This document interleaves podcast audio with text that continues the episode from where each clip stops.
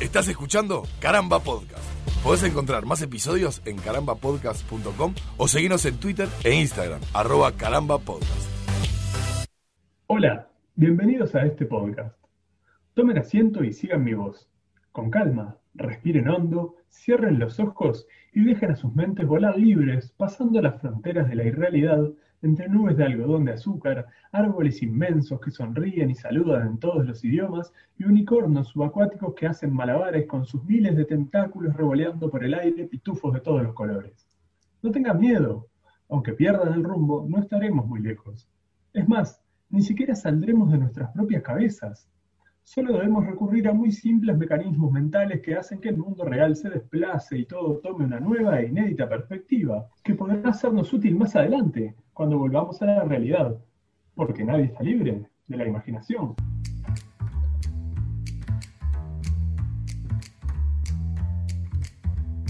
Y vos sabés que me llama mucho la atención, Piche, que en, esta, en esta frase que, que, tiraste, reflejaste una cosa que a mí me llama mucho la atención cuando pensamos en el mundo. no, pero no, no, no vamos a empezar por los pulpos. Vamos a empezar, por el hentai y los ¿Qué, ¿Qué, cosa que me, qué cosa que me, me... las nubes de, de, azúcar y algodón y coso. Ah. Es como de niño gordo, son fantasías de niño gordo. Pero viste que se dice, ¿no? se dice pila. Aparte, algodón de azúcar suena tan mal. Digo, está bien. Eh, a ver, está bien la metáfora con respecto a la similitud, si se quiere. Yo soy daltónico, pero creo que el, algodón de azúcar es un poco más rosado. Pero salvando ese detalle. Eh, bueno, sí, igual te digo que hay, hay como de todos los colores, ¿no? Acá porque en el Parque Rodó somos como medio escuetos, pero. Claro. Pero algodón de azúcar si, no le pones colorante, blanco. Ah, bien, bien. Viste que le tiran un chorro, un coso rojo que parece. Sí, igual me da, me da como. Me, hace acordar, ¿sabes qué? A la fantasía. Es como una fantasía recurrente con respecto a. no sé, quizás el paradigma es, Hansel y Gretel y la casa de chocolate y cosas, ah, no sé qué. Y digo, pero a mí la verdad que me da como como, pa, yo qué sé, yo de niño no estaba pensando todo el tiempo en comer chocolate. Eh, capaz que me llamaba más la atención otra cosa, ¿viste? Los doritos. no, piche, pero, me refiero, no sé, a los Transformers. Ahora de grande me gusta más el tema de la comida, pero de niño medio que... Sí, yo qué sé, estaba, eran ricos los chicles, eran ricas las golosinas, todo te llamaba la atención, pero pero, pero... Ah, pero pensá en Hansel y Gretel, que eran dos, dos, niños alemanes en el medio del bosque en la década, ¿no? Del siglo XVII. O sea, Había un Ambridge que... ¿Qué tenés para comer? Claro, una papa, este, peste bubónica o...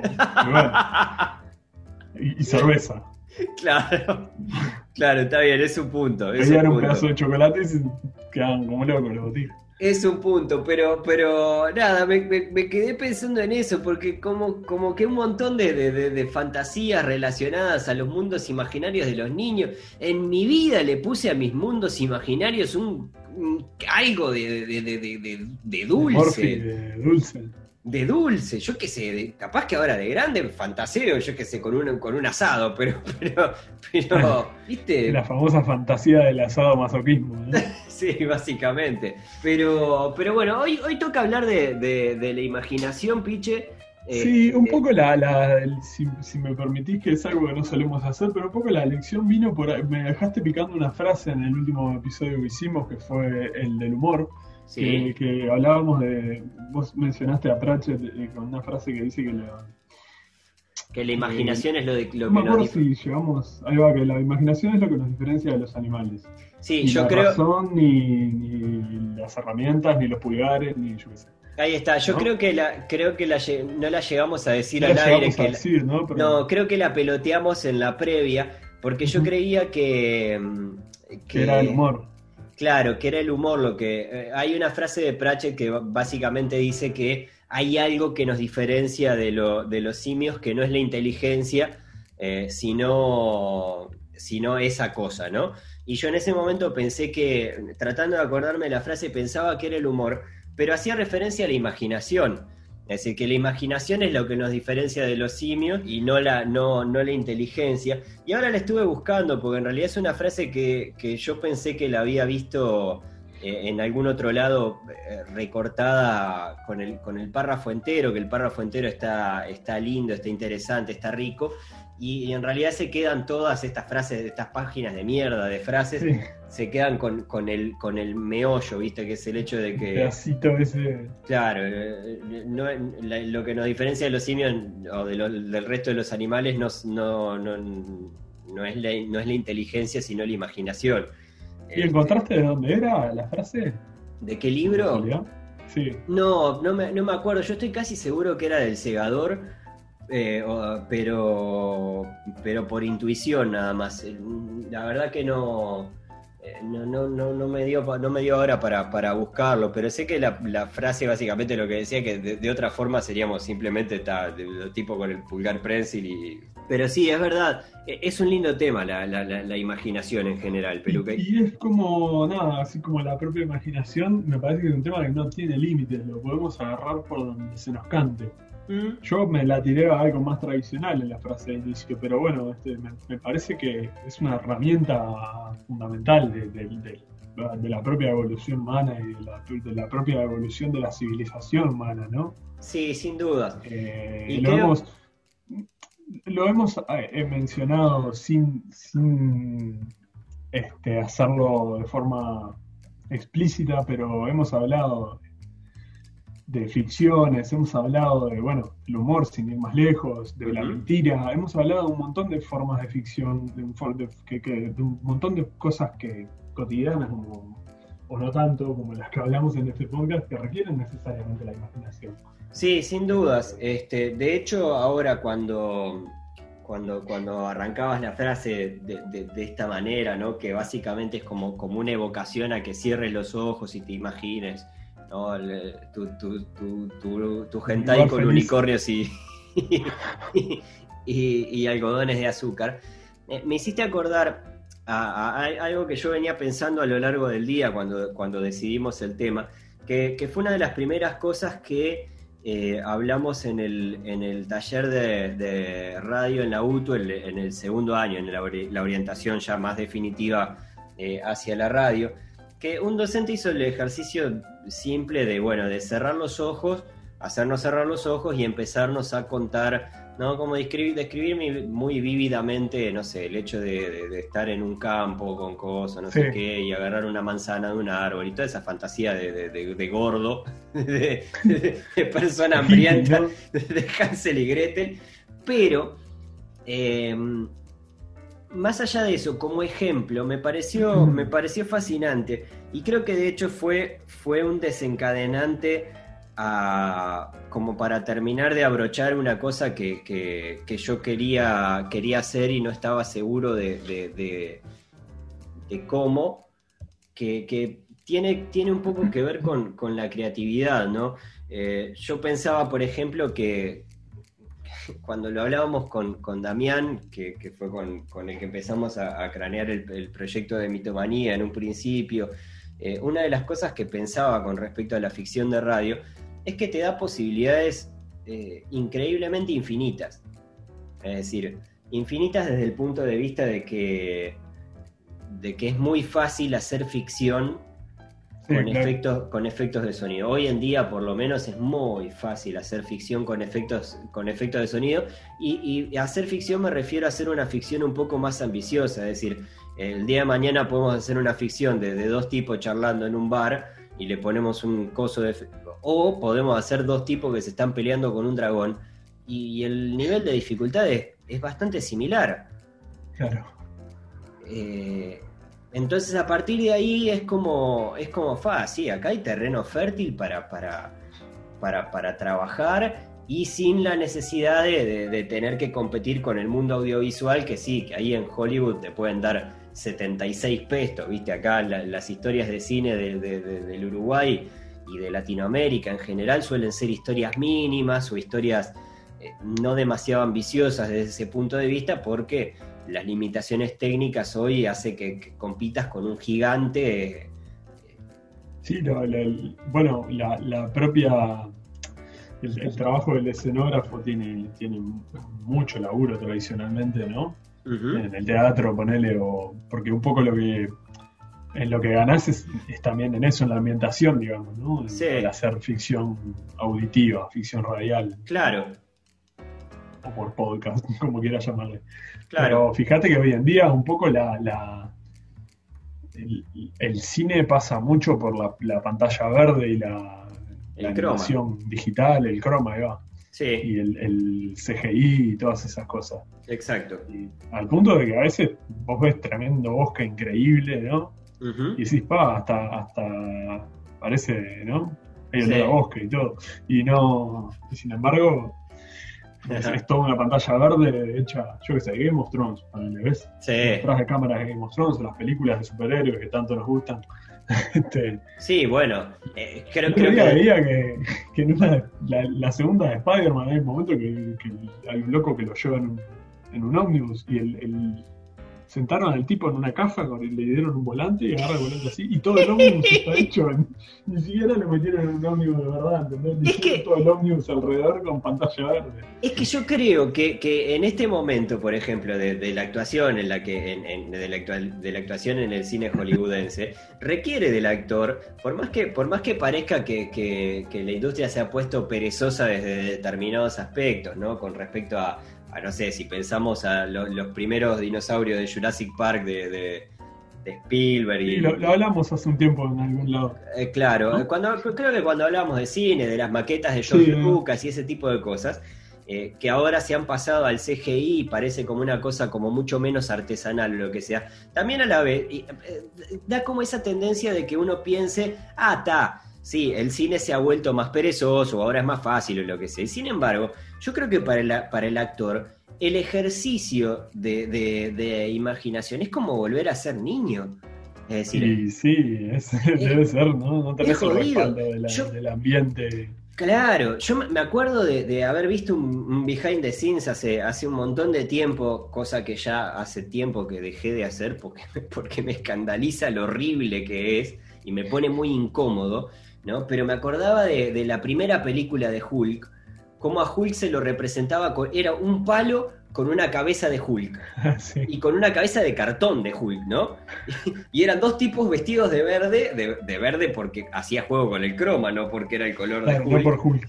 Claro, y que andaban y los iban corriendo para todos lados. Y vos decías, pero ¿cómo mierdas es para imaginar? No, te- no me puedo tomar esto en serio. No, en serio. O sea, sí. esforzate un poco, cacho.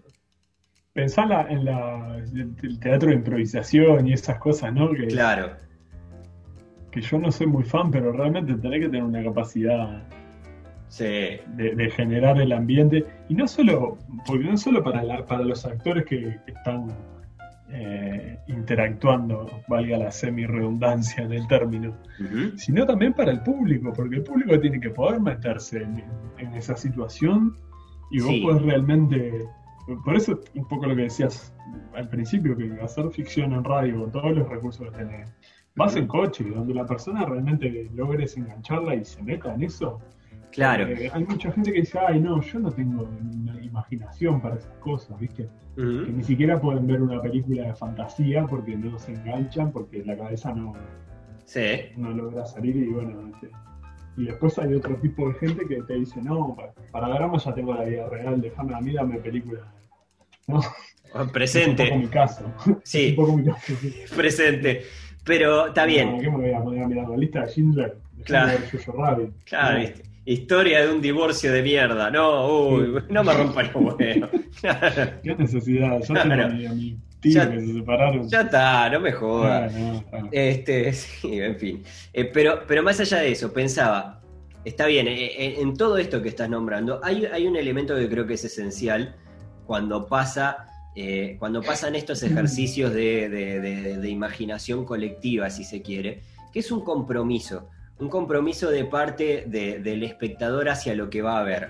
Es decir, Bueno, el pacto ficcional, digamos, ¿no? Exactamente, exactamente. Que tanto me gusta mencionar a mí.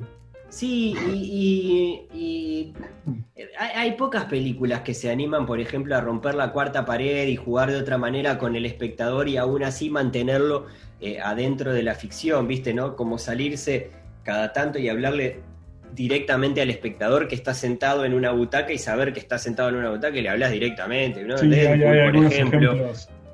es de, los- de los ejemplos más actuales, ¿no? Eh, pero, pero se ha hecho varias películas, montones de películas. Pero, pero normalmente vos estás ahí en, en- y sí, vas un rato a, a- a querer ver, no sé, cómo, cómo, cómo es la vida de Spider-Man, en, en- en- ¿no? Es decir, eh, bueno, Thor ni que hablar, ¿no? Que es que o, o Wakanda Forever y vaya el, el- el- el pequeño homenaje El abrazo, sí. pero pero eh, son, son eh, esos mundos ficticios en general y que además no es, no es ni siquiera ciencia ficción, sino que son como películas de aventuras que la parte, digamos, de, de- de ciencia de esa ficción es, poca, nula o poco probable o poco, no sé qué.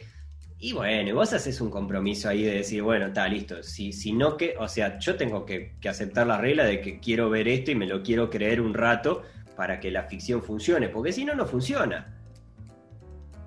Exacto, y además a su vez, un- poco que era la, la intención que yo tenía con la frase.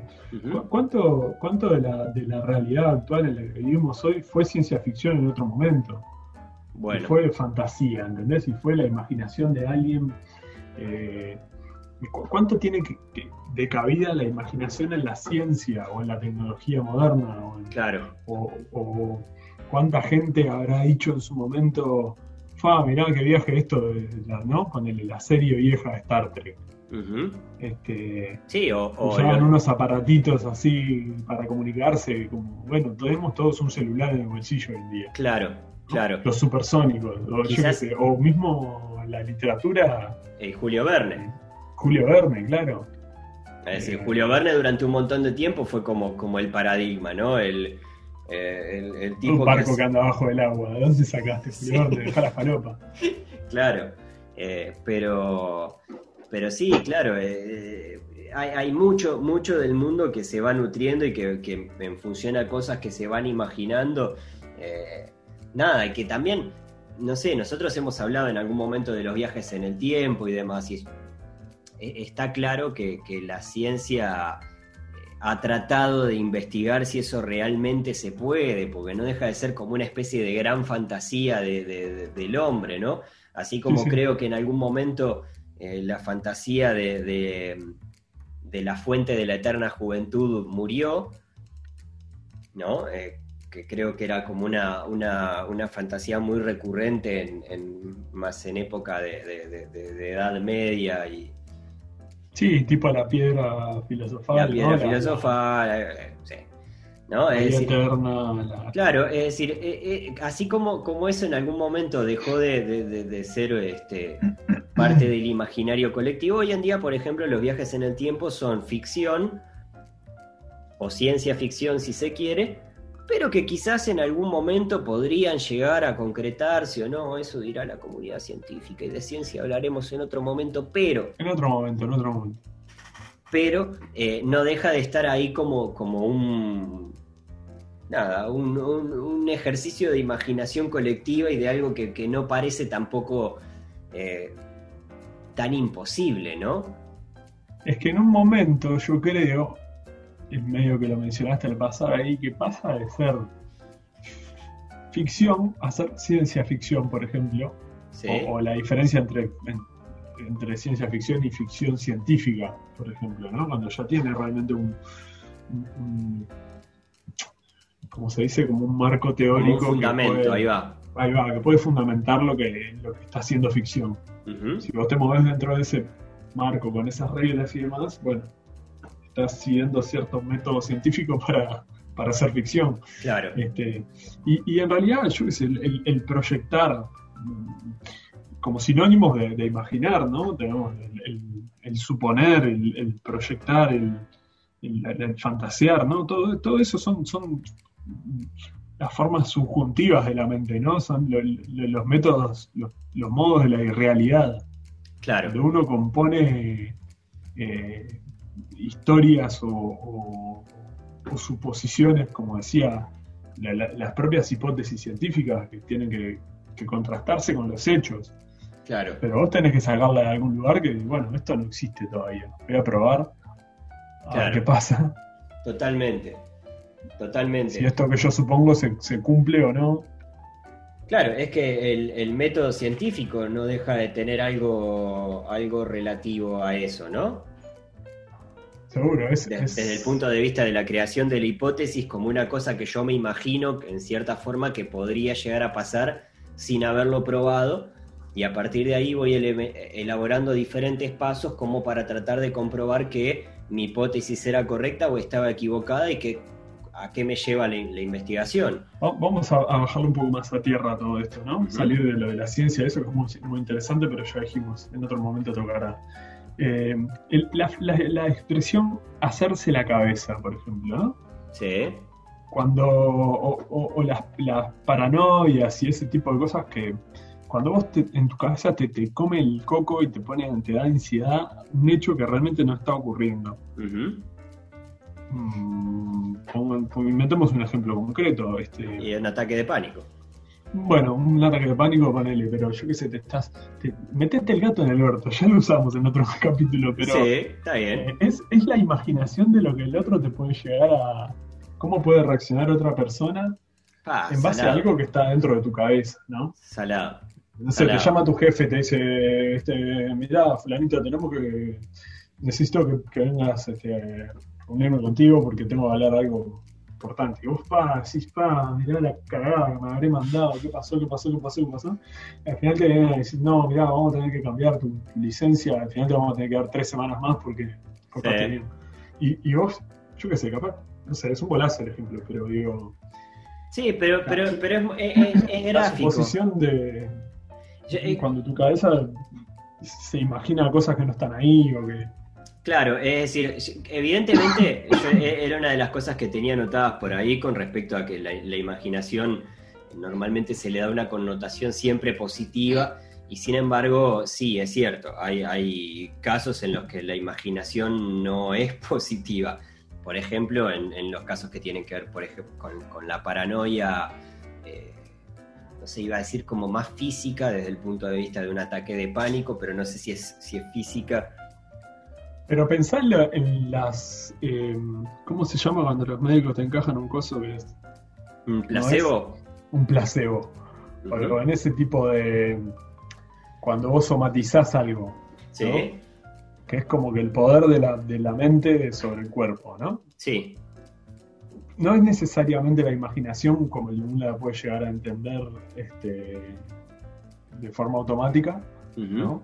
No, no es esta imaginación que yo hablaba de unicornio con, con- con ruedas y esas cosas, sí, pero no deja de ser la capacidad del cerebro de, mm, de juguetear con la irrealidad, sí, con lo que no está pasando, con lo que no está ahí, y hacerlo real, en cierta Sí. forma.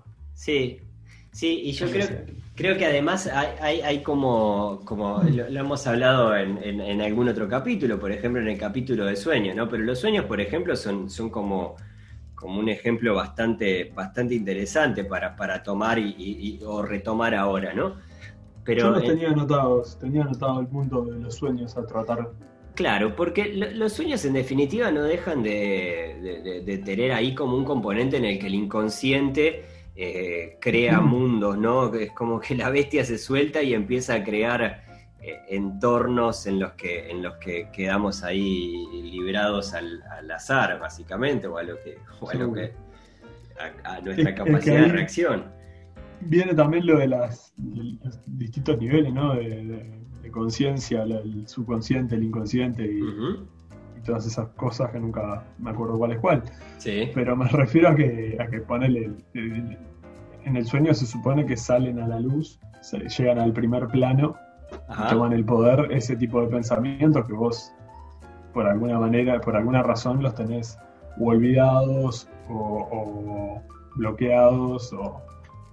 Claro. No sé. Es como, es como si fuera, como si fuera un eh, sé, iba a decir como una olla a presión, pero en realidad no es eso, es como eh, es como el lugar en donde desembocan determinadas preocupaciones, me parece, ¿no? Es como, es como el, el- el grano que se te forma de preocupaciones, ¿no? Donde se acumula toda la Sí. preocupación, ahí te queda el grano para afuera. Pero, pero e, es un poco eso. Yo pensaba. Sos un asco, Alejandro. Gracias. Eh, pero pensaba, por ejemplo, hay, hay, hay un, sueño, uno de los sueños recurrentes, por ejemplo, que es el, viste que así como está el, soñar en ir en calzoncillo a la escuela mm. o eh, que se te caigan los dientes o eh, bueno, también está... Estar desnudo el coso. Exacto. Eh, está el, bueno, a mí por lo menos me ha pasado muchas veces de soñar que ante distintas situaciones de lo más diversas, tratar de correr escapando de algo y sentir que corro extremadamente lento. ¿Entendés? Que hago tipo un esfuerzo y que casi no me muevo. ¿No? Y eso en esto que, tiene el, mundo en el que la gente se ha dedicado a tratar de interpretar sueños y demás, yo no, soy, no, me, no, me, llevo muy bien con, las teorías interpretativas de sueños. Sin embargo, parece bastante, bastante lógico y además creo, creo que además a mí las veces que me ha pasado han habido situaciones que perfectamente cuadran con, eso, ¿no? Que tiene que ver con el, con el eh, no resolver determinados problemas y que esas preocupaciones te empiecen a perseguir, ¿no? Eh, el, saber que tenés un problema irresoluto y que, y que tenés algo ahí que, o lo resolvés o te va a seguir persiguiendo. Eh, pero, pero creo que es eso, ¿no? Que no deja de ser como, como, como un lugar donde, donde, donde explotan determinadas preocupaciones.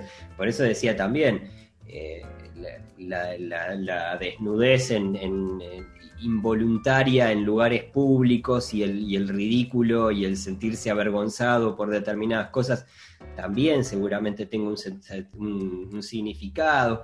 Yo creo que en aquel momento habíamos hablado del significado de, que de soñar que se te caían los dientes, que eso también, porque justamente son sueños que, que, que son recurrentes y que, que seguramente refieren a algo bastante más tangible que, yo qué sé, que los unicornios y, los algodones de azúcar.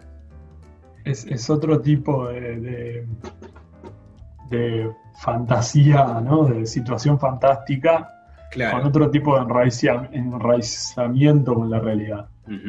Eh, obviamente las cuestiones entre el subconsciente y el inconsciente, yo pensaba también en la hipnosis como una forma de repente más controlada de, poder hacer turismo en eso que pasa con los sueños, o, mismo lo, hablamos en su momento con los sueños este, conscientes, ¿cómo es que se llama? ¿Te acordás aquello que, es como una guía? sí, eh, los sonironautas. los, sonironautas son los que, los que hacen esa, o sea, que estudian determinadas técnicas con las que supuestamente logran hacer un poco más vívido el sueño y tener un poco más de control por sobre el sueño. Se supone que hay técnicas que esto es pseudociencia, si se quiere Sí, sí. Pero no, parece muy descabellado que, que, sí, bueno, buscar formas de no caer en el estado de, inconsciencia total y cosas, bueno, en fin. A mí me pasa muchas veces que trato de retomar los sueños cuando me despierto. Montones de veces. Montones de veces. Que el sueño es, interesante por, por X motivo. Incluso alguna vez hasta, hasta de alguna pesadilla, ¿viste? Pero porque la historia es interesante. Mira, sí, sí, vas a ver qué, es la Qué pasaba, Déjame saber qué pasa con el monstruo. Es decir, a ver, ya está. A ver, escúchame una cosa, doctor. Estoy en la cama. arriba, déjame. Claro. este, déjame ver cómo termina. Ahora ya sufrí, ya, ya, ya está. Este, pero bueno, nada, eh, son, son. Todo meado la colchada ahí. este. Pero, pero claro, los sueños son como, como un terreno súper vasto para, para, para, la imaginación, porque básicamente es la imaginación la que... La que, la, que, la imaginación al poder, Alejandro. La imaginación al poder, sí. Este, ¿Qué pasa, pasa con, la mentira de los niños, por ejemplo? Pero la mentira es de lo más inocente. El niño fantasea, así como el proto ser humano en su momento fantaseaba y, inventaba, ¿no? Y decía, ay, ¿qué, ¿por qué será que está, que está viendo tanta sequía? Preguntémosle al sabio de la tribu. El la tribu no tenía ni idea, estaba comiendo chupando una piedra con, con abajo, ¿viste? Sí. Comiendo una sombra ahí. Y le decía, no, sí, porque eh, Afkur, el dios de las cosechas, está enojado porque se Sí. peleó con el hermano porque estaba jugando al puli. Son los, Y los, cagaba prim- verso. los primeros garcas de la humanidad. Claro, bueno, y, y cuántas cosas surgen después de ese tipo de... Me, Sí. me refiero a, a religiones enteras, o sea, quizás nos vamos un poco más al... al Cre- en- Creer en o reventar. Hay capítulos de- enteros en los que hemos hablado de fe, así que también los pueden, los pueden buscar. Pero mirá. Fe, mentira, mezclas todo ahí, ¿no? Y Fe, mentira, sueños. y la imaginación. O sea, la imaginación atraviesa, por eso te decía, es, es, mm, Sí, es más amplio de lo que realmente pueda parecer eh, dicho así. Eh, Totalmente. tiene un montón de, de, de aspectos. Mismo el otro día que hablamos de humor. Sí. Eh, necesitas que. Yo sí te voy a contar un chiste. Necesito que vos lo sigas y que te imagines cierta situación, Totalmente. ¿no? Este, Totalmente. El otro día veíamos, con mi viejo vimos una película de, de Ricky Gervais, justo lo hablábamos ¿Mm? de él, que se llama La invención de la mentira. Uf. ¿La viste? No, la empecé a ver y no la, no la, no la soporté. Está, yo no sé. no- Estabas ahí, la terminaste. Está. sí. Sí. Eh, y si bien tiene muchos agujeros eh, en la idea, un poco lo que, lo que da la impresión que más que esa gente, más que no poder mentir, porque la- el argumento es el siguiente, en un mundo en el que nadie sabe mentir, no existe la mentira, al tipo en un momento se le prende la lamparita de alguna manera y dice algo que no es, y a partir de ahí se da cuenta de que puede ocultar lo- y disfrazar la verdad. Claro, es como, como el que sale de la caverna y se entera de que todo es. Claro, O sea, de que hay un mundo fuera de la caverna y vuelve a la caverna a cagar a los otros. Tiene un poder que, que, claro, que es una, es una comedia y todo lo que uno quiera, humor mm, absurdo, fantasioso, etcétera. Pero, pero en- en- por momentos eh, llega a ser eh, eh, demasiado extremo para mi gusto el, el- la permisividad que tiene el, el poder del loco, porque el poder lo para la policía y le hacen de alcoholemia y le da altísimo al tipo y, y él le dice, no, pero ¿no? un amigo de él le dice, no, pero oficial, él no está borracho. Ah, no está borracho, perdón. Claro, Claro. no sé lo que es una mentira, la mentira no existe.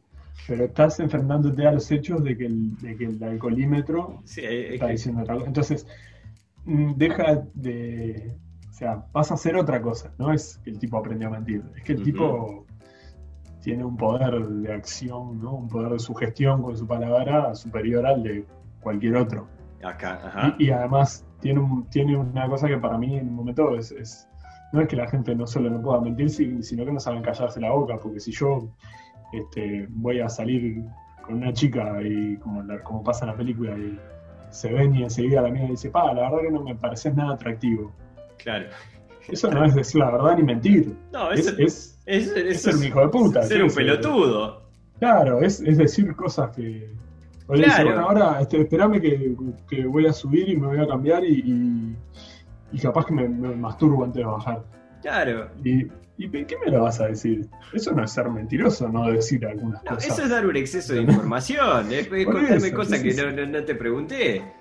Este, En fin, pero no era, no era lo que iba. Me refiero a que justamente es, es, eh, a lo que me, me parecía que, que un poco más que no saber mentir o no poder mentir, esa gente también carece de imaginación.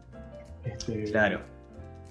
Entiendo, entiendo el punto. Y, de hecho me hiciste acordar a, otro, otro ser anteriormente eh, citado, que es Mark Twain, y, su, definición justamente con respecto a la mentira. Eh, y su, aversión además por, la mentira, justamente, que es como, eh, evidentemente, para el tipo que, que, bueno, que trabaja con la imaginación y que trabaja con, eh, la mentira es una herramienta súper poderosa, súper potente para la imaginación. Seguro. Eh, Es, es una, una forma. Yo creo que quizás en los ejercicios de, de imaginación colectiva no necesariamente tiene que ser la mentira la que, la que, la que reine, sino que muchas veces se da ese, con- ese convenio que decíamos anteriormente en el cual yo acepto y voy a creer determinadas reglas sin cuestionar. Ahora cuando hablábamos de eso, por ejemplo, me acordaba de, de- de algunas críticas que había tenido, si no, me, si no recuerdo mal, había sido, era Gravity, eh, la película de... mm, eh, Sí, Matthew McConaughey. no, no, no tiene... Matthew. No, no es Matthew McConaughey. Eh, no, está Sandra Bullock como, como protagonista y, ¿Y cómo se llama la de Matthew McConaughey? No sé, piche, pero no es esa. Que salieron medio juntas y son parecidas. Puede ser, puede ser. Eh, pero, pero no es la de Matthew McConaughey. Es la de, la de Sandra Bullock y George Clooney. Que, nada, Ah, cosa. Que en realidad, eh, vos en algún momento hablabas de como, hacías como una pequeña diferencia entre, entre la ficción de ciencia y la ciencia ficción, ¿no? Y esto es en realidad viene a ser algo así como una ficción de ciencia. Es decir, es una, un astronauta que va trabaja ahí en un laboratorio o en alguna de estas cosas de, astronauta que tienen ahí flotando y se empieza a encontrar con determinados desperfectos, ¿no? Básicamente no es una cosa con la que se imagine una realidad eh, mágica o súper tecnológica o nada por el estilo, sino que es la cotidianidad trasladada a un, a un entorno quizás eh, que, que- del que conocemos poco, por lo menos nosotros los, los, los mortales, ¿no? Los, mortales no, los, la- las personas de a pie, los que no somos astronautas ni científicos ni nada por el estilo. Y esa película en su momento generó muchas críticas, por ejemplo, con respecto a, a determinadas decisiones que se tomaban con, con respecto a la gravedad y a no sé qué y a no sé cuánto. Y yo pensaba, pero amigo, agarra el po, agarra un buen puñado de po y métetelo en la boca y disfruta la puta película. Sí, claro. Disfrutar la película, ¿qué me importa a mí si la gravedad, si cosas, no sé qué? Esto, esto es una ficción, no me están queriendo explicar cómo es la realidad. Seguro, y sí, es, es- es- eso es lo del pacto ficcional también, ¿no? Es el, este, bueno, yo voy a poner todo, todo de mí para poder completar la otra mitad de la persona que se tomó el laburo de crear esto, de la persona y de toda la gente que laburó detrás, Claro. ¿no? Con una película es fundamental, pero con una ficción de radio, como vos decías, donde yo, eh, con un libro, oh, que es quizás la más antigua de todos estos formatos de, de, Sí. de comunicar ficciones, ¿no? Bueno, es una estupidez lo que acabo de decir, porque el contar historias es mucho más antiguo, ¿no? Ni que hablar, pero, pero, pero está bien, igual está bueno el ejemplo de los libros. Pero, o sea, vos lees, no sé, ponele 100 años de soledad, que lo leí un millón de veces yo. Y, y hasta el día de hoy se me siguen figurando las mismas caras de en cada personaje cuando, cuando leo las, las partes que, ¿no? Que los Total. Y creo, creo que las ese, mismas que se me pasaron por la cabeza cuando lo leí a los 13 años, a los 12 Exacto. años, la primera vez que lo leí, ¿entendés?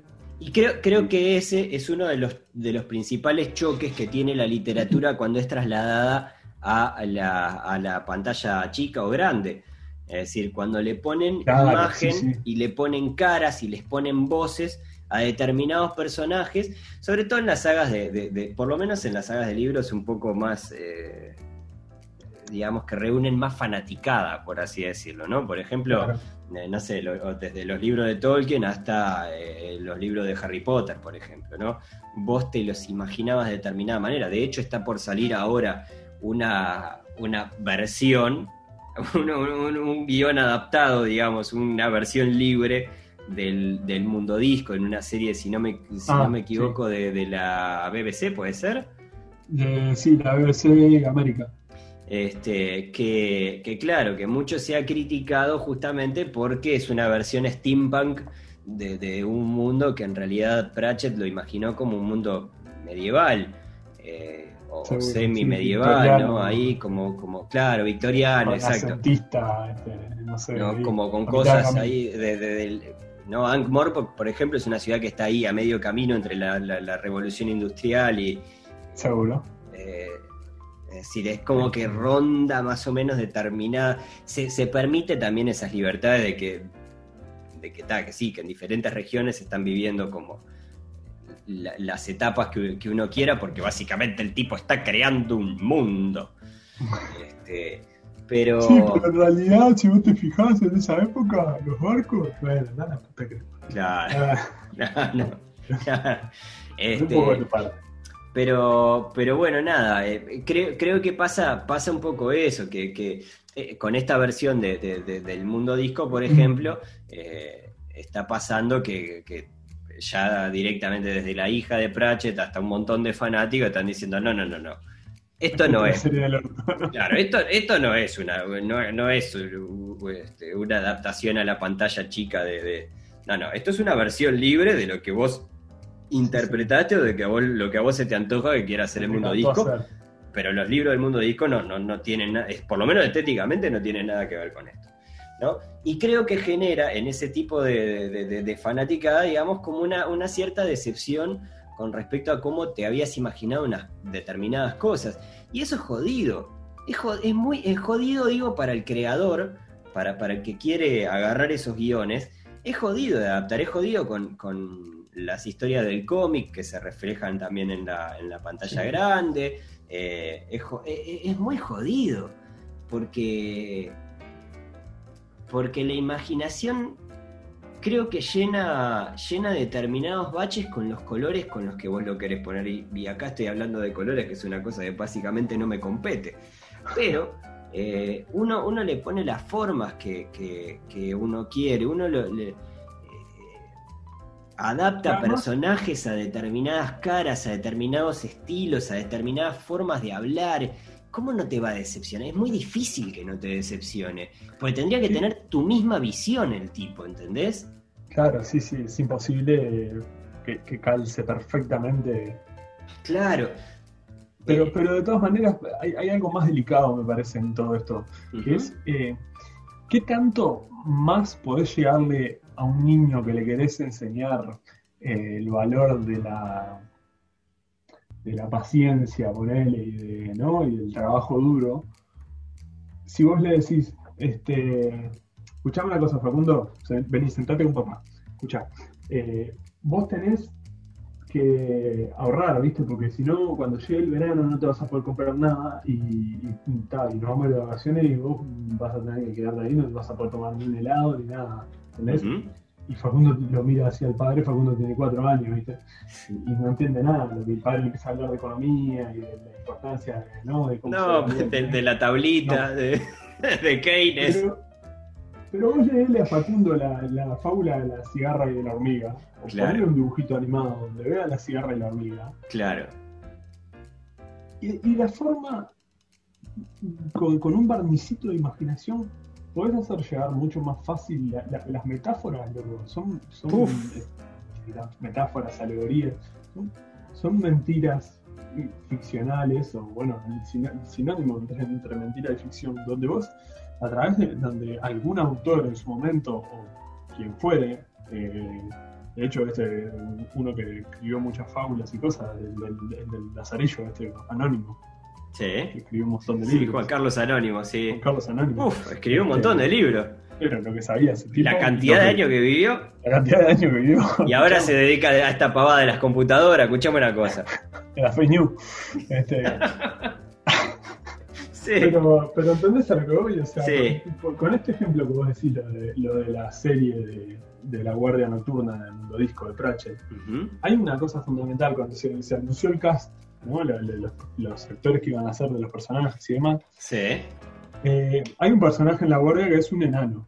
sí. ¿no? Y hay un tema con los enanos que Pratchett se toma muchos libros, o sea, estamos hablando de cientos de Muchísimos, páginas de muchísimos. libros, Sí, en, en delicadamente elaborar el tema del género sí. de los enanos. Exacto. Los enanos son todos iguales. Eh, machos, hembras, son todos, vos ves y de afuera lo ves, es un enano, es una cosa chiquita así. Es el enano típico. Es el enano de la película de, de- de- del Señor de los Anillos, ¿no? Ahí va, ¿no? Casco, armadura, botas de hierro, Exacto. martillo, hacha. Barba. barba, mucha barba, mucho pelo. Eh, y los hombres y las mujeres son iguales, entonces la danza nupcial, digamos, el, el- el- no exactamente nupcial, pero el, el cortejo. El cortejo. Es, un- es un arte que lleva tiempo y que lleva, porque vos no podés ir a preguntarle directamente a alguien, ¿vos sos un hombre o sos una mujer? ¿O qué sos? ¡Qué Porque buenísimo a eso! entonces, Claro, ¿no? Porque Claro. no hacerlo en la calle con cualquiera. claro. Este, y, y acá directamente eh, en una especie de, de giro libre, como parece que va a ser toda esta serie, el personaje que hace el enano ese eh, es una- un actor transgénero, ¿no? Ajá. Entonces, toda la metáfora de que ese personaje enano en los libros, mm, la sexualidad eh, se convierte en una cosa importante a trabajar, Claro. importante a, a analizar y a, y a ver cómo los demás la van percibiendo y cómo ese- esa persona, cómo ese enano va interactuando con los demás y, deshaciendo tabúes y porque además implican cuestiones culturales porque básicamente los enanos no es que son una especie distinta de los seres humanos en ese mundo de fantasía sino que además provienen de otro lugar tienen otra cultura que va Claro, arraigada porque a su, a su crianza Eh, Claro, porque además, por ejemplo, el tema de la vestimenta también tienen un, un código, digamos, de, de- de- de vestimenta que no, no es que el, el- el- el enano, eh, que la, la enana, digamos, se vista con, con un vestido. Claro. Todo eso es romper con una tradición y romper con una cosa que tienen muy arraigada. Eh, los, los enanos se visten de una manera. Y, y- entonces y el- es fabulosa esa metáfora. es- me parece que Pratchett estuvo años escribiendo la fábula de la cigarra y la hormiga sobre la sexualidad y la, la interpretación y la validación del género y la percepción de género dentro de una sociedad y vienen estos y te ponen ahí una caja de ahorro, ¿entendés? Claro, Te, Claro. pon- te ponen un- una sucursal del, del banco ahí. claro. Entonces, Claro, Eh, y, y también pasa, pasa que, que, eh, por, por eso de- decía también, es decir, yo, yo, yo quedé muy, muy- yo soy del grupo de los disgustados, al igual que vos como veo, Piche, con respecto a determinadas libertades que se están tomando, pero creo que también es lógico que nosotros eh, le tenemos un cariño muy grande a la saga, como probablemente le puede haber pasado a mucha gente que leyó a Tolkien, o que leyó a J.K. Rowling, o que leyó, bueno, no sé, importa, los libros de Agatha Christie, Sí. Hércules Poirot, yo qué sé, no sé, Coco Silly, todo ese Coco Silly, por ejemplo. sí. Este, José Luis el Pompa Borges y, y- Por favor. Pero, pero, pero claro, pero eh, eh, te- seguramente en tu imaginación funcionan de determinada manera y a la medida que se van... hay, hay cosas que vos entendés quizás después de haber leído muchos de los libros de Pratchett que tienen una cierta importancia y un trabajo a lo largo del tiempo que es un trabajo de hormiga. ¿entendés? Es un trabajo de goteo, ¿viste? De todos los libros, ir trabajando esto para que... Y a la larga te va quedando. Eh, es, es- difícil verlo después. Es un, es un entiendo que es un desafío para, para los creadores, la adaptación, digamos. Eh, eh, bueno, nosotros hemos creado para radio. Nosotros hemos creado ficciones en su momento para radio y probablemente... eh, ¿Qué pasa? Nosotros teníamos, teníamos en, Mitomanía, y perdón que vuelva, volvamos con esto, pero lo, lo voy a tratar de hacer corto. Teníamos dos tipos de ficciones. Había un tipo de ficción que era con los pescadores. Los pescadores eran dos personajes de campo, do- do- dos eh, amigos de, del campo, digamos, que eh, pasaban por determinadas situaciones y eran los que se encargaban de, cerrar el programa. E- ese universo, por ejemplo, en, mi cabeza, yo hice el- eh, escribí el primer capítulo de Los Pesca eh, y algunos consiguientes después y demás. Y después del primer capítulo, que era como una cosa medio experimental y medio como probando a ver cómo quedaría esto, no sé qué, y lo hicimos con Damián, los personajes encontraron enseguida una voz. Y con, con las dos, a las dos o tres ficciones, a mí me empezó a resultar un juego fascinante el pensar que cada vez que tenía que escribir los pesca, era pensar en estos dos personajes y ponerlos en una situación. Y empezaban a hablar. ¿Entendés? Que eso me parecía maravilloso. Nunca en la vida me había pasado de, de- así como teníamos el otro tipo de ficciones en los cuales era una cosa más bien libre, hablábamos de determinado tema, entonces decíamos, bueno, está listo, vamos a hacer una ficción de Batman tomándose una cerveza en el espacio, ¿no? Eh, en este caso era, vos ya tenías los dos personajes principales, digamos, y de a poquito le empezamos a crear un universo, porque después esos guiones también, eh, algunos los agarraste vos, algunos los agarró Damián, y cuando quisimos acordar, yo no sé si a vos te pasaba, pero estoy casi seguro que a vos te pasaba y que a Damián también, que cuando lo ibas escribiendo los ibas escuchando hablar. Sí, sí, es el- el- los pescas son, a mí, me- me- bueno, no, no me canso de decirlo cuando, cuando lo hablamos por nuestra cuenta, ¿no? Sí.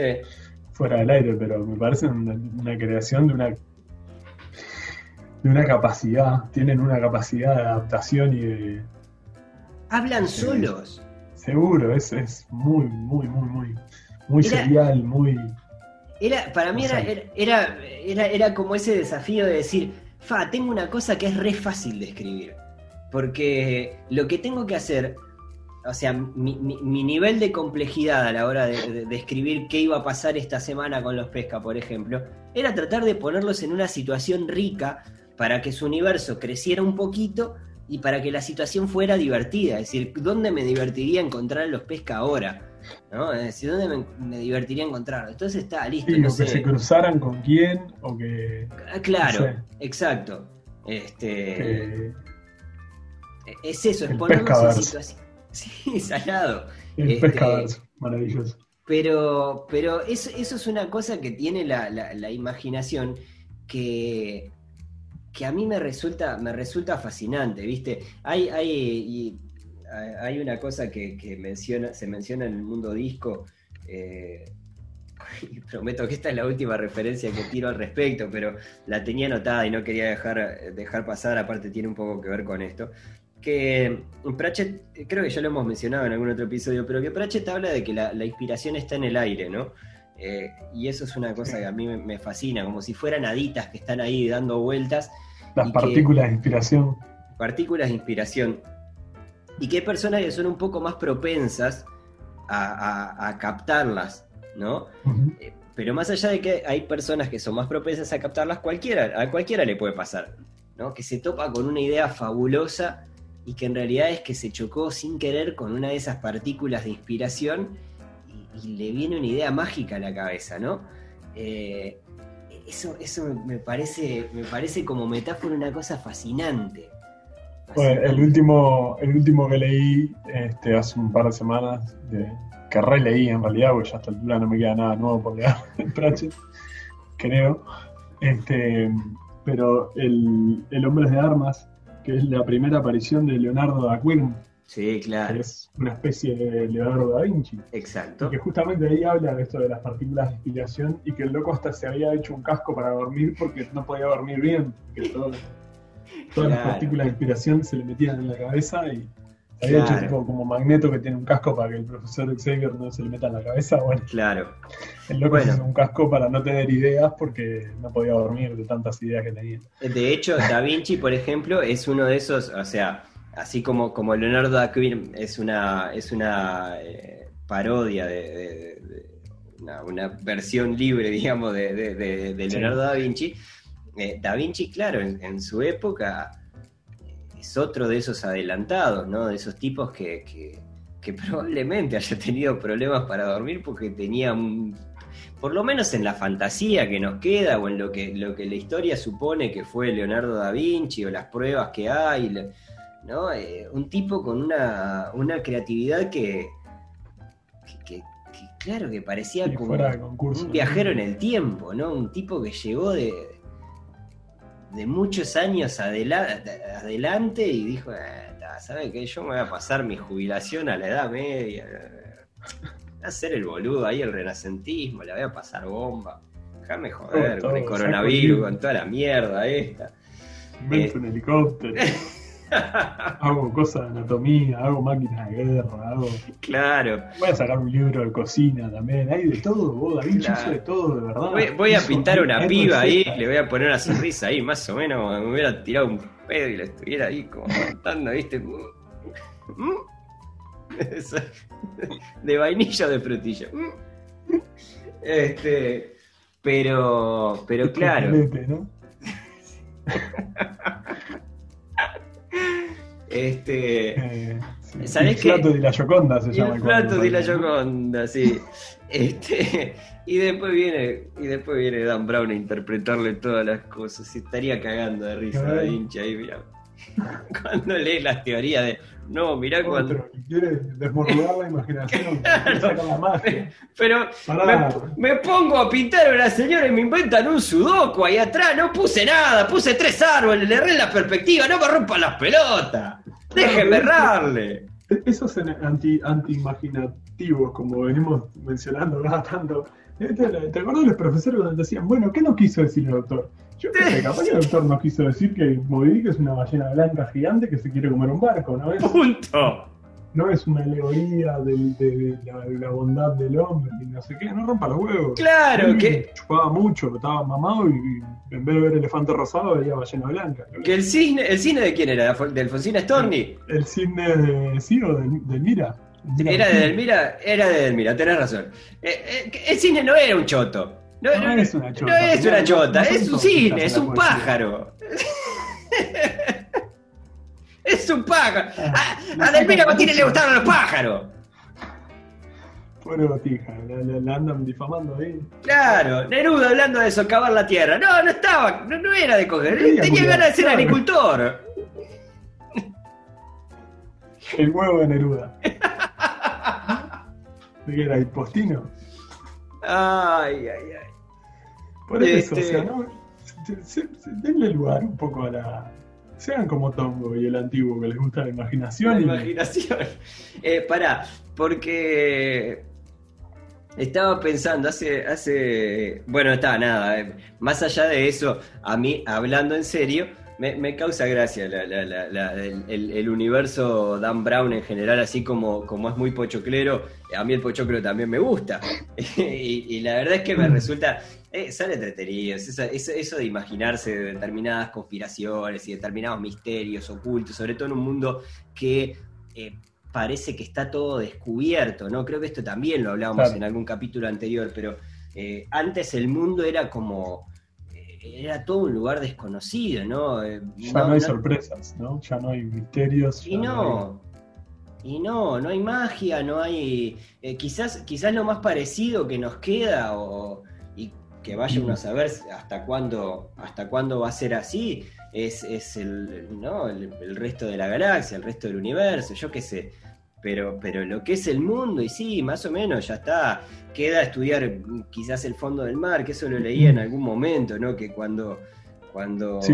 en algún momento Kennedy tuvo que tomar la decisión sobre, sobre si quería explorar el fondo, eh, si invertir en la exploración del fondo marino o invertir en, en- en- en la NASA, básicamente, en la, en la exploración del espacio, y optó por esa segunda opción que suena mucho más interesante, pero hay una parte grande de este mundo que, que básicamente la conocemos más bien poco y que tampoco ha ido creciendo mucho su conocimiento en, en este tiempo. Qué Pero maldito, pensaba- ¿no? Pudiendo haber ido a ver ahí a Sebastián tocando la comparación de tortuga. Claro, sí. Sí, Con. Godzilla. Bajo el mar, claro. ¿No? Este, pero pensaba, Piche, espacio no hay nada. ahora hace un rato mencionabas este, el, el- al- a- estábamos hablando de las fábulas y todo eso, ¿no? Y que Sí. antes de los libros vinieron también eh, las, las historias narradas y todo eso, ¿no? Y pensaba en una cosa que también en algún momento hemos hablado que tiene que ver con el arte de, de- de- de contar historias, ¿no? De contar cuentos, eh, básicamente. Y ahora me estaba, me estaba acordando cuando hablábamos de la imaginación, de, de esa lectura de cuentos cuando eras niño y o no sabías leer o leías eh, como, como- leías mal, ¿no?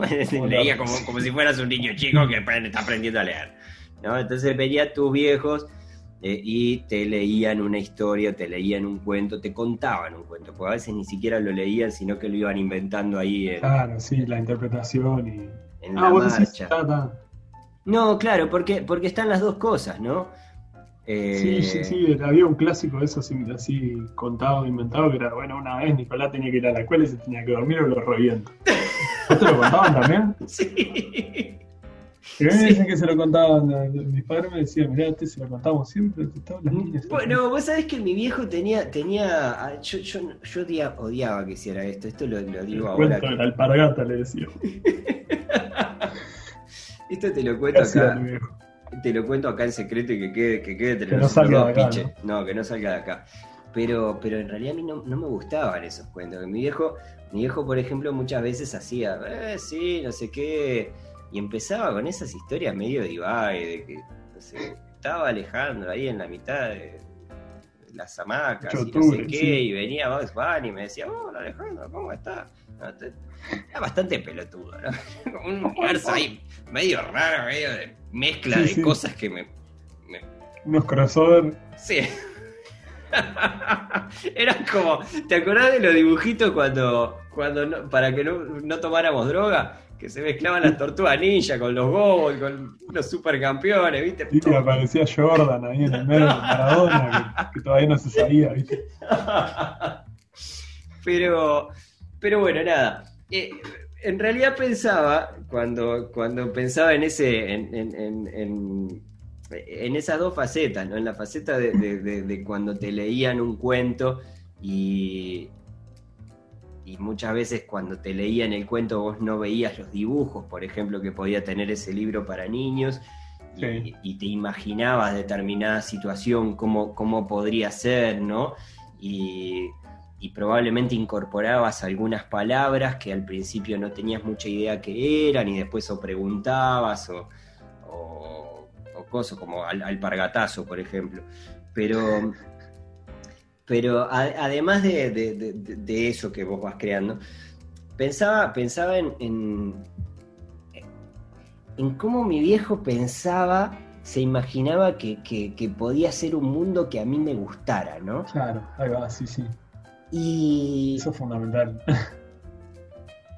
Y eso me pareció, me, me- me parece como, me, me parece fascinante desde el punto de vista de, de te metiste en una camisa de once varas. Es muy difícil imaginarse cómo un niño se puede imaginar, por ejemplo, un mundo placentero, ¿no? Eh, porque el niño quiere aventura, el niño quiere rock and roll, me imagino. Yo qué sé, no sé. Casita de chocolate. Claro, déjame casita de casita de chocolate y nube de, de- de algodón de azúcar, digo. Meteme una espada ahí, alguna cosa, yo qué sé, no Pero sé. los cuentos para niños además siempre los escriben adultos, Sí, ¿no? sí. O habitualmente, la gran mayoría, yo qué sé. Hay, hay un, mirá, en ese, hay un autor que se llama Gianni Rodari, capaz que lo conoces, italiano, se llamaba, supongo, Sí, este, que es autor de una serie de libros que son los cuentos por teléfono. El tipo era viajante de comercio ajá, y en su tiempo libre, o sea, todas las noches llamaba a su casa para contarle por teléfono a su hija un cuento que inventaba él, ajá. momento o basado en lo que le había pasado en el día, ¿no? El loco recorría toda Italia vendiendo no sé qué mierda vendía. ¿Y qué todas las aplaudía? noches- ¿Qué aplaudía, no? No sé qué vendería, pero. ¿Qué en Italia que? Pizza. Pizza, Entonces, tallarines. Tallarín. Y, y le contaba, ¿no? Entonces el, el loco después los, re- los recopiló, recopilaba esos cuentos y, y sacaba libros, ¿no? Ajá, Pero, pero eran lindos cuentos infantiles, porque aparte mm, tenían mucho de lo que el propio loco pasaba en su día a día. Entonces este, ahí como que la, la inspiración a veces no, no solo... eh, so- se subestima mucho al niño chico y su imaginación. sí, sí. O, o se sobreestima su imaginación y se subestima al niño como, como razonador. Entonces Sí. es ahí donde le pones, y bueno, vino Bugs Bunny, no sé qué.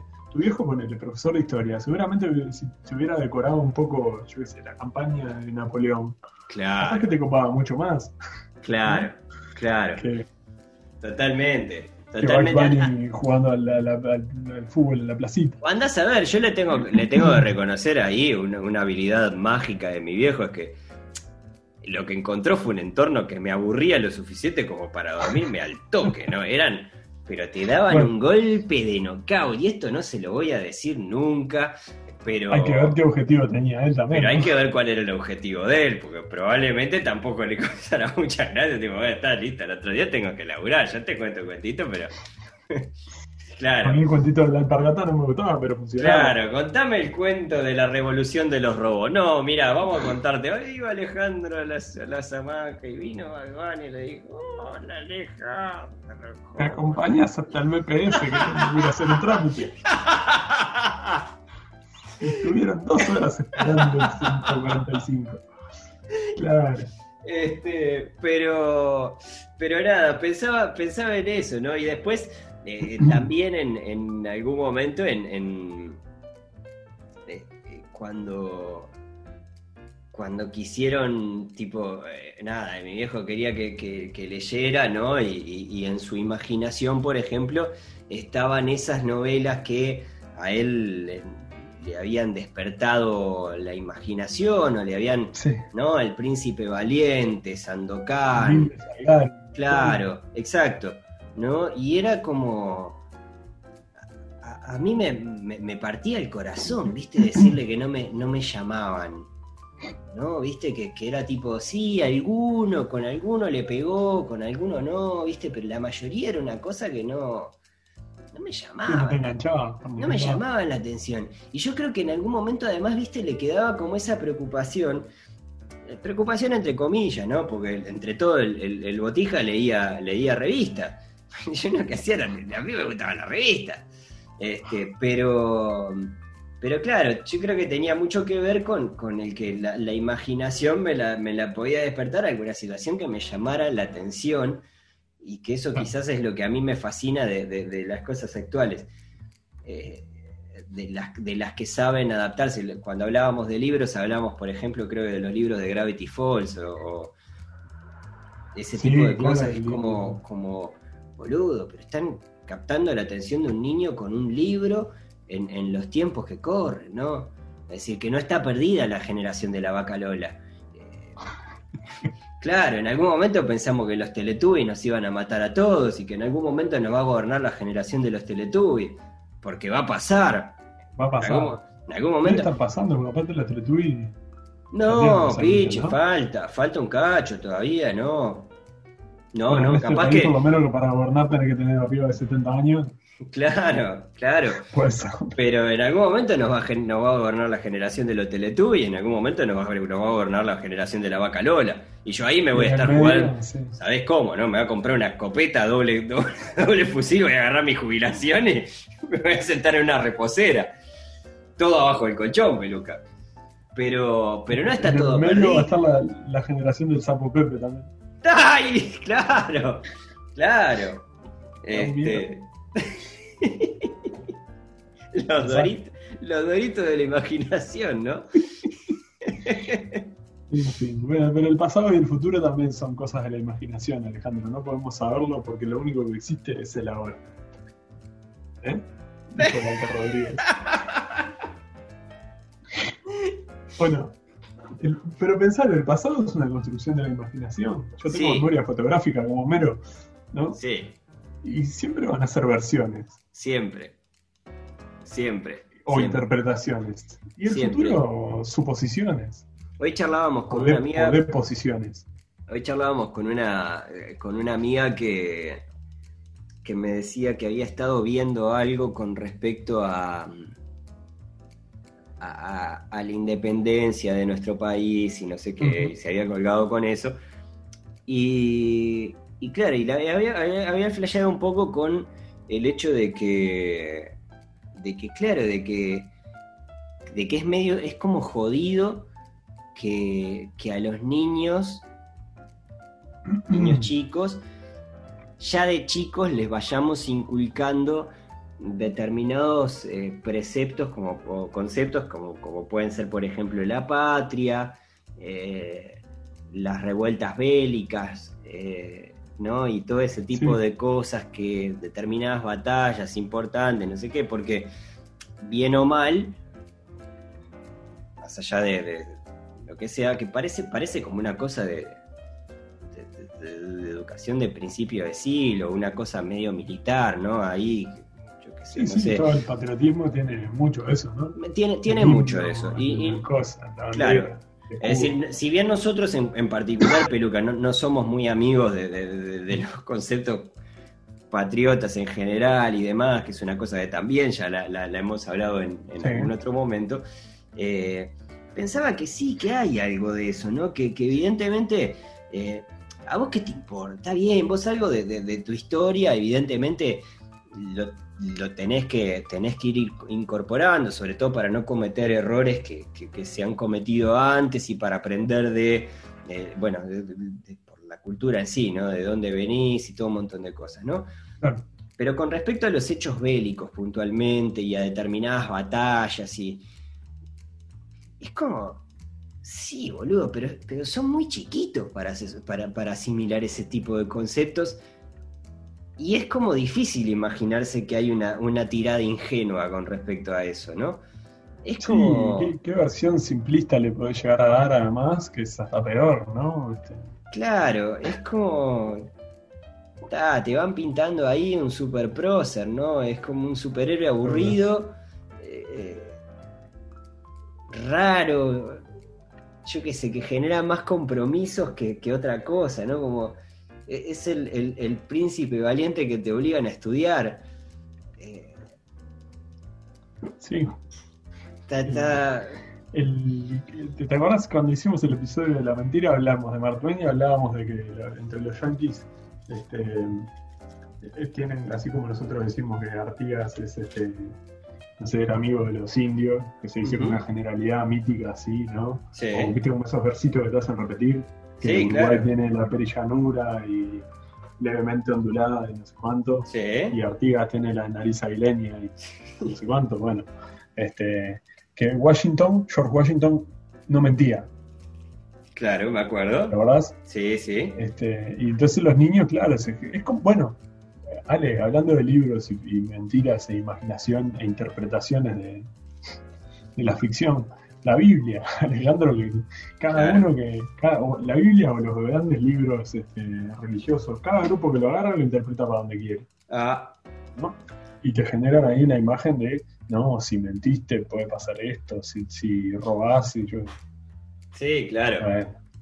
Este, y está lo que, lo que hacen el uso menos, me- menos, este, digamos, menos imaginativo de la. Biblia, ¿no? Y buscan mucho menos la metáfora y van directamente con, no, sí, no sé, a los homosexuales hay que lapidarlo y ese tipo de cosas. ¿no? Capaz que es hasta peor, ¿no? Sí, claro, que básicamente es como, bueno, sí, mirá, no, no solo decía eso la Biblia, ¿no? Si querés ponete a buscar determinadas atrocidades que pasaban y es como, Hay otras cosas, ¿no? hay otras cosas este, de las que te tendría que preocupar capaz, pero bueno, en fin, nada, eh, interpretaciones libres de, de- de la Biblia. Pero Lo mejor es imaginarse uno su propia Biblia. Sí, hay, hay una cosa más que quería charlar, Piche, muy, muy corto, y esto también algo hemos hablado en, en- en- en algún capítulo anterior. Creo que, creo que hablamos, comentamos algo, por ejemplo, con respecto al, al- cuando hablamos de los regalos, ¿no? Estoy casi seguro que lo, lo hablé a- allí contigo, Piche. Pero, pero yo pensaba, eh, me, acordaba ahora de, de- de los regalos de nuestros viejos, ¿no? Hablamos de esto. Sí. Que, a nuestro viejo le regalaban una papa con, con, con dos. Una manita engrampada, ¿no? Una muñeca que era un cacho de tela y dos pajas.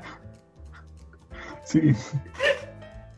Y que eran los juguetes de ella, ¿no? Este, y, y pensaba, ¿no? En que, en que creo que también eh, nuestros viejos se criaron como, como, como en un mundo de imaginación un poco más, más libre.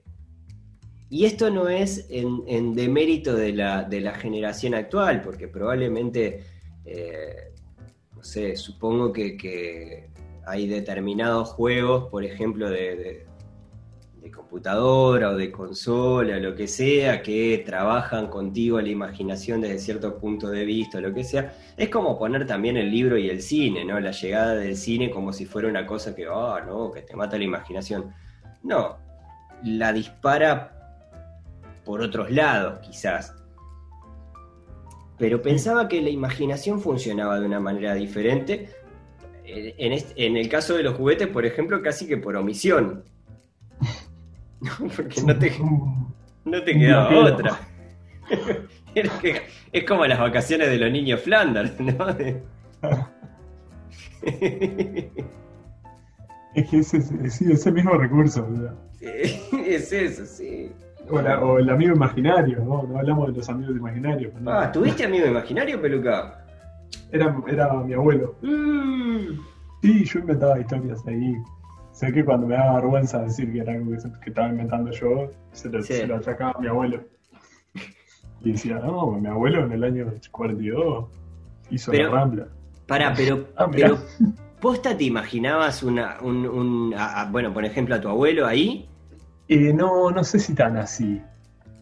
A, mí, a mí me intriga mucho el mundo de los amigos imaginarios. No, yo lo tenía más limitado. Si bien siempre tuve una imaginación bastante este, fértil, Ujú. eh, eh, el tema de- del amigo imaginario como en las películas, no sé, es, es- es un, yo qué sé, sí, un, un duende con, ¿no? Con Sí. no, eh, de- tan así no, pero sí tenía ponerle el mono de Alberto, que era un mono de peluche que era casi de mi tamaño, flaco. Qué buen nombre. horrible, era pobre. Me lo había regalado una amiga, mi vieja. Era uno de sus hijos, ¿viste? Un, un juguete usado, digamos, ¿no? Sí. Pero no era un, peluche de esos como, como ves ahora en los supermercados. Pues yo dije de mi tamaño, yo tendría, no sé, 4 o 5 años.